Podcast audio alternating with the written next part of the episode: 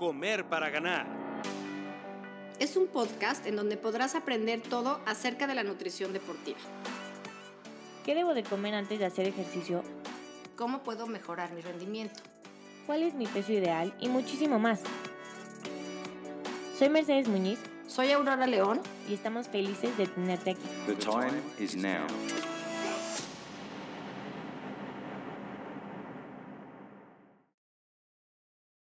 Hola a todos, bienvenidos a otro capítulo de Comer para Ganar. El día de hoy le queremos dar la bienvenida al doctor Toto Viviani.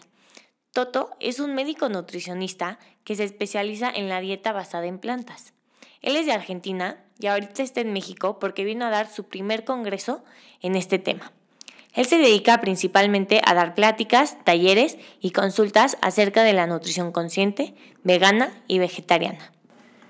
Muchas gracias por tu introducción, Mera. Ahora yo quiero platicarles un poco de cómo conocí a Toto, porque ese es el nombre de nuestro personaje del día de hoy y me da muchísimo gusto darle la bienvenida, ya que tuve la oportunidad hace una semana de conocerlo en un congreso allá en Monterrey, donde se hablaba única y exclusivamente de plant-based. ¿Qué es un plant-based? Ahorita nos va a platicar mejor él, que nos puede explicar muy bien de qué se trata este tipo de tendencia. Pero bienvenido, Toto. Me da un gusto enorme tenerte aquí en mis oficinas, aquí en nuestro programa y que nos puedas platicar y resolverle todas las dudas a nuestro auditorio que tienen sobre este tipo de tendencia de alimentación. Bueno, gracias, gracias por la invitación. Un honor estar aquí con toda tu experiencia. Así que, bueno, estoy muy contento. Eh, sí, nos conocimos en un congreso que se hizo en Monterrey, que lo organizó de la mano de 300 de Karina Salazar. Y bueno, fue una conexión inmediata porque cuando uno trabaja en- apasionadamente en lo que hace, se identifica rápidamente. Así que bueno, yo me dedico, soy médico especialista en nutrición en Argentina, me dedico eh, a hacer nutrición basada en plantas, doy un posgrado de eso en mi universidad, en la Universidad Nacional de La Plata. Eh, hace varios años practico el plant-based conmigo, yo entreno más deportes de fuerza, pero bueno, tengo pacientes de todo tipo, que hacen deportes y que no hacen deportes. Y, bueno, también soy docente de fisiología, así que un poco combino la fisiología de la nutrición y la nutrición basada en plantas. Digamos, esas son mis pasiones. Y aquí estoy, en México. Pues muy bien. Entonces, ¿por qué no, para empezar este capítulo, Toto, nos platicas un poco acerca de cuáles son las principales diferencias entre llevar una vida o un estilo de vida vegano, o sea, el, el veganismo, el vegetarianismo o es un estilo de vida plant-based? Bien. Bueno, el veganismo es una posición política de la vida, ética. Es cómo concibe una persona eh, la forma de vivir, las costumbres. Es decir, no solo la alimentación, que no venga nada de productos de origen animal, sino que no va a incluir ni huevos, ni lácteos, ni miel, ni carnes de ningún tipo, pero también incluye vestimenta que no haya sufrido nada de origen animal, o sea, no, consumen, no utilizan lana, por ejemplo, colorantes que no sean de origen animal ni insectos, eh, muchos medicamentos y cosméticos que no sean de, origen animal. Eso es el veganismo. Mientras que la nutrición basada en plantas se basa en qué comer, específicamente van a ser vegetales enteros o mínimamente procesados. Por eso se llama también Whole Food Plant-Based Diet. La diferencia estaría en que un vegano puede comer alimentos vegetales pero refinados. Por ejemplo, eh, papas a la francesa, papas fritas, azúcares refinados, eh, harinas refinadas, aceites de pésima calidad. Mientras que la nutrición basada en plantas es 100% de origen vegetal, pero alimentos íntegros, enteros, no procesados o mínimamente procesados. Así que digamos que nosotros como nutriólogos o médicos, nuestro fin es llevar al vegano que tenga una nutrición basada en plantas.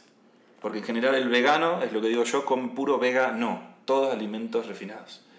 Entonces hay que llevarlo al vega sí, que eso es el Whole Food Plant-Based Diet, nutrición basada en plantas. Y el vegetariano, a diferencia del vegano, come lácteos y come huevos.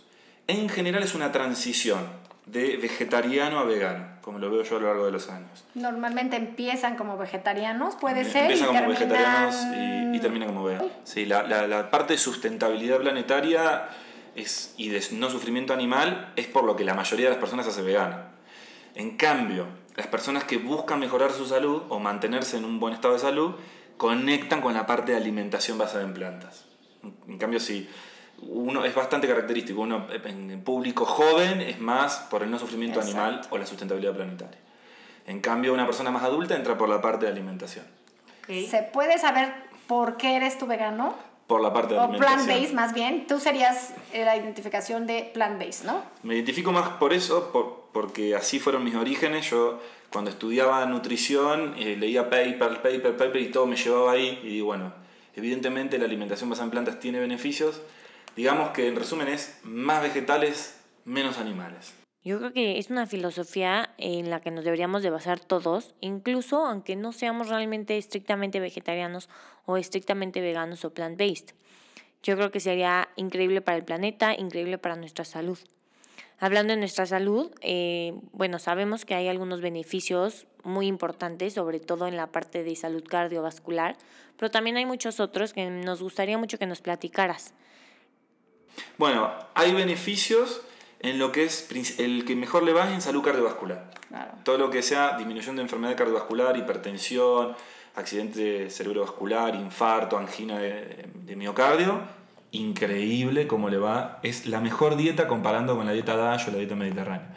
Y después en la reducción de cánceres de todo tipo, que se puede reducir hasta un 18%, todos los cánceres, que es una combinación de cosas. Es la alimentación basada en plantas con un estilo de vida.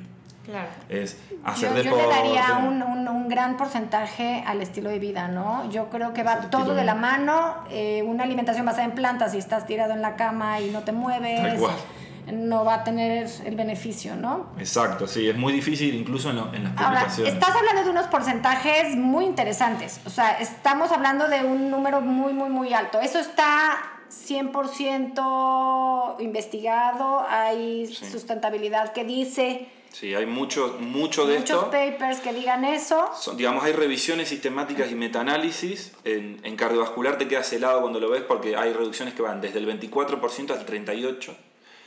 Cuando hay, no hay medicamento que haga ese impacto en disminución de eventos cardiovasculares. Entonces cuando uno lo ve dice, uff. Y en cáncer lo mismo. En cáncer, eh, si uno cambiaría su estilo de vida, del 30 al 50% de los cánceres serían evitables. Esa es la estadística. Eso. Estamos hablando de una estadística. La OMS por ahí sacó una estadística grande hablando de eso. específicamente roja, ¿no? de carne roja. Específicamente de carne roja, sí, sacó, eh, encontró que había evidencia, sobre todo la carne roja procesada, o sea, lo que serían embutidos, Embutidos. fiambres, y después en un segundo nivel de evidencia las carnes rojas. Y como un límite que puso semanal son 500 gramos en cocido de carne roja. A ver, esos 500 gramos como máximo o esos 500 gramos ya Como entran máximo. en el porcentaje que va a desarrollar el cáncer. O sea, eh, como máximo que no aumentaría el riesgo, 500 gramos de carne roja en cocido a la semana. Superando eso, aumenta el riesgo de cáncer colorectal. Lo 21%. cual, viniendo tú de Argentina, te darás cuenta que 500 gramos de carne es prácticamente lo que se come una persona adulta al día. En igual una que en. México. En una En una, en una juntada. Eh, igual que en México, que somos países que estamos muy influenciados por Estados Unidos, en el cual, bueno, por lo menos nosotros, hablo de, de México como tal, la influencia de Estados Unidos nos hace que nuestra alimentación sea muy basada en carne, muy, muy, Muy basada. Ustedes están más al sur, pero evidentemente la carne es la filosofía de, de- de la vida. Si no hay carne, no es comida, se En- piensa en Eso Argentina. es la parte que O es sea, uno le pone ¿no? una ensalada con una legumbre y te dicen, ajá, ¿y la comida cuándo viene? Justamente yo creo que es de ahí donde viene este mito o creencia que hay de que cuando eres vegetariano o vegano no puedes alcanzar tus requerimientos de energía o de proteína. Sabemos que la mezcla de leguminosas con cereales puede ser suficiente para alcanzar estos requerimientos. Sin embargo, también hay muchas cosas que hay que poner atención para que efectivamente cuando lleves una dieta plant-based no tengas ninguna deficiencia.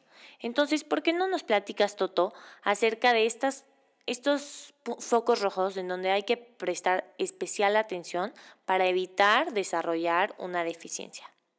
Bien. Bueno, buena pregunta. Digamos, todo plato idealmente debe tener una fuente proteica. Exacto. Entonces, por suerte ya Eso eso, es se... cierto, y eso podemos partir de, ese, de esa... de esa premisa. de esa premisa y lo podemos aplicar en plant-based, digamos. Exacto. ¿no? Digamos, en realidad el plant-based traduce lo que sabemos de nutrición a, a las plantas.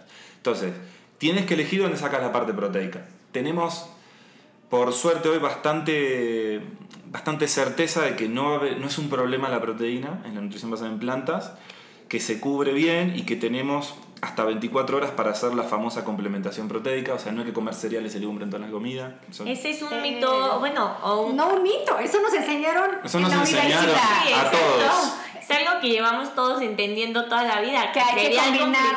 y Digamos, eso es, tenés 24 horas para hacerlo, el cuerpo eh, tiene fuentes internas para poder tener una aminoacidemia estable, entonces tú puedes comer frijol al mediodía, cereal a la noche o incluso cereal al otro día, que no va a haber ningún problema. Pero incluso así todo, sabemos que hay proteínas vegetales completas por sí mismas, sobre todo la soya, el garbanzo. ¿Por qué eh, no nos platicas eso antes de empezar en ese punto? La gente que nos está escuchando probablemente no sepa en qué se diferencia una proteína de buena calidad o de mala calidad o por qué viene este mito de que hay que juntar los Bien. cereales con las leguminosas. Nosotros lo damos un poco por hecho, pero. ¿en qué consiste? ¿Por qué una proteína va a ser mejor que otra? ¿Cómo se pueden calificar y cómo podemos mejorar la calidad de las, de las proteínas vegetales? Bien, buena pregunta. Bueno, hoy- para analizar una proteína, hoy se utiliza un método que se llama PDCAS, que es valor biológico por digestibilidad proteica. Se va a utilizar otro en breve que se llama llamar días, pero bueno, hasta ahora tenemos el PDCAS. Y este valor biológico por digestibilidad lo dividimos en dos. Entonces, el valor biológico es eso, es que la proteína que ingieras tenga todos los aminoácidos en la proporción adecuada. En los animales, en las proteínas animales, eso sucede siempre. O sea, tiene todos los aminoácidos en la proporción adecuada. En las proteínas vegetales no sucede siempre. Hay algunos que ya vienen con muy buen valor biológico, como la soya, garbanzo, pistacho, betabel. Pero hay muchas proteínas vegetales que traen todos los aminoácidos, pero algunos vienen con poquita cantidad. Algunos tienen más de uno, Algunos menos tienen de otro. y otros tienen menos. De aminoácidos esenciales. Aminoácidos hablando, esenciales, ¿no? exacto. Los aminoácidos esenciales son aminoácidos que sí o sí debes, es esencial que los incorpores porque tu cuerpo no los sintetiza. Desde eso, de que algunas proteínas vegetales no llegaban a cubrir algunos aminoácidos esenciales, es que surge el mito en 1971 de que complementando, por ejemplo, legumbres que le faltan dos aminoácidos esenciales en cantidad, con cereales que justamente esos dos los tiene, se formaba una proteína completa como el animal. Eso es real, se forma la proteína completa, pero esa interacción la puedes hacer en 24 horas. O sea que tú puedes comer tu frijol ahora y puedes comer tu cereal luego. Y eso no, es raro que no suceda en el cuerpo. Entonces la complementación proteica, el valor biológico no es un problema en la proteína. Lo que sí cambia, a diferencia de la proteína animal con la vegetal, es la digestibilidad. ¿Por qué? Porque la proteína animal viene desprovista de fibra en general, entonces se digiere mucho mejor. Mientras que la proteína vegetal siempre viene acompañada con fibra. Y la fibra disminuye la digestibilidad de la proteína vegetal. Por lo tanto, hay técnicas, como preguntaba bien Aurora, que se nota que está en tema, por eso lo pregunta, y dice, bueno, ¿cómo puedo mejorar la digestibilidad de una proteína vegetal? Bueno, hay varias formas, pero lo más práctico es dejar en remojo, es decir, cubierto de agua, las legumbres, que es una de las fuentes más importantes de proteína, y cocinarlas adecuadamente. Eso mejora mucho la digestibilidad. Y algo que yo pregono mucho, sobre todo al principio, es que cuando terminen de cocinar su plato de legumbres, de frijoles, de chícharo o lo que sea, que lo mastiquen bien o que lo rompan con el tenedor para que la digestibilidad sea mayor sea aún. aún mejor. Entonces, para resumir un poco lo que acabas de decir, activar las leguminosas, molerlas o picarlas o hacerlas más pequeñitas para que la digestibilidad sea mejor y mejore la calidad de la proteína, Exacto, ¿correcto? Exacto. Bueno, después hay, a hoy día ya hay muchas alternativas en el que la digestibilidad es muy buena. Por ejemplo, algo que se llama tofu, que es un concentrado de proteínas de soya con calcio. Es una fuente muy buena de, de proteína y de calcio. Muy buena digestibilidad porque no tiene fibra. Y es un valor biológico de 100. Por lo tanto, es una proteína increíble el tofu.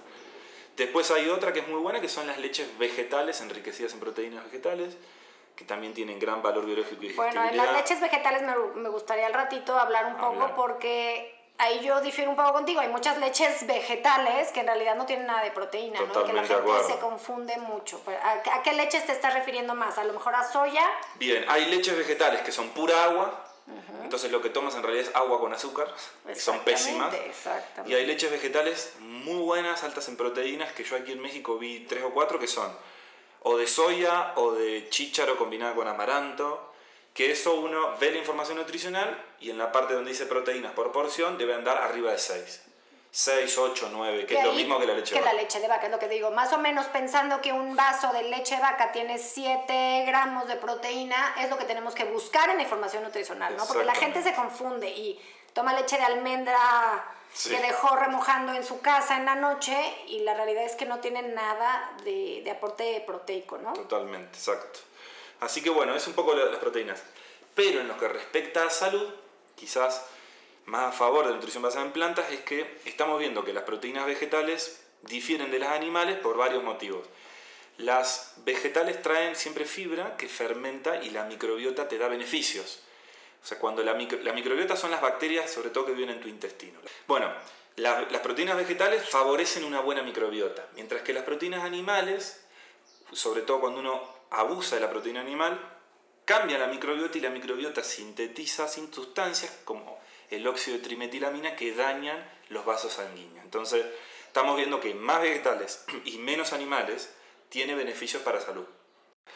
Consuma más frutas, más vegetales, no coma alimentos refinados. En realidad la diferencia es profundizar un poco más y si el paciente así lo desea, excluir en su totalidad las carnes, pero en realidad es, más o menos lo que es que todo lo, trajo hasta acá. lo que todo nos trajo hasta acá. Y a mí eso es algo que de repente salen documentales, que no quiero hablar del documental este que está de moda, pero de repente la gente se da cuenta que qué bien se siente. Simplemente lo que están haciendo es aumentando consumo de frutas y verduras y disminuyendo el consumo de proteína de origen animal. Eso es lo que queremos transmitirles hoy por hoy la nutrición, ¿no? Claro, estoy completamente de acuerdo contigo. Esta es la que debería de ser la filosofía que deberíamos intentar llevar todos.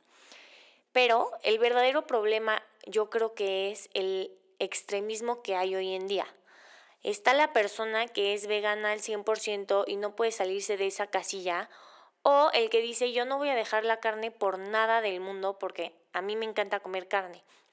Entonces tenemos estos dos extremos y realmente no se dan cuenta que el punto intermedio también es muy muy bueno. Entonces yo aquí lo que quería proponer es que hablemos un poco acerca de la campaña que existe de Meatless Monday o lunes sin carne, en donde se habla de empezar a llevar una vida más plant-based paulatinamente o poco a poco. ¿Qué opinas tú, Toto?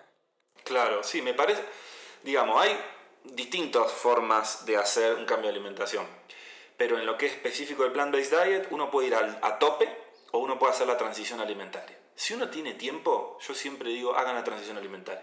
Porque te tiene que acostumbrar a nuevos alimentos, a que tu microbiota, tus bacterias procesen diferente, más fibra, al paladar, a aprender a cocinar diferente, a hacer las compras en otro lugar. Entonces, este tipo de, de promociones, por ejemplo, un lunes sin carne, me parece excelente para que la gente empiece a incorporar de a poco. Si quieres ir a tope, quieres ir a fondo, de todas maneras hay que ir con cuidado, ¿no? O sea, ¿tú recomiendas que de un día para otro podamos hacer ese cambio? Se puede, pero va, es, lo más probable es que sientas eh, malestares gastrointestinales, por más fibra y demás, pero se puede hacer. Hay que hacerlo con un profesional capacitado, como todos los cambios de alimentación. O sea, si yo, por ejemplo, que hoy hago día alimentación más en plantas, a partir de mañana quiero hacer una dieta keto, tengo que estar asesorada. No, porque evidentemente no voy a manejar muchas cuestiones y se me van a pasar muchas cosas. Así que, si se puede, transición alimentaria. Te agradezco muchísimo que hayas estado aquí con nosotros el día de hoy. Yo creo que nuestro público aprendió muchísimo de ti, igual que nosotras.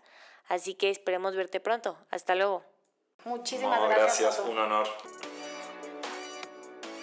Si te gustó este capítulo, compártelo y no dejes de seguirnos en nuestras redes sociales como arroba comer para ganar.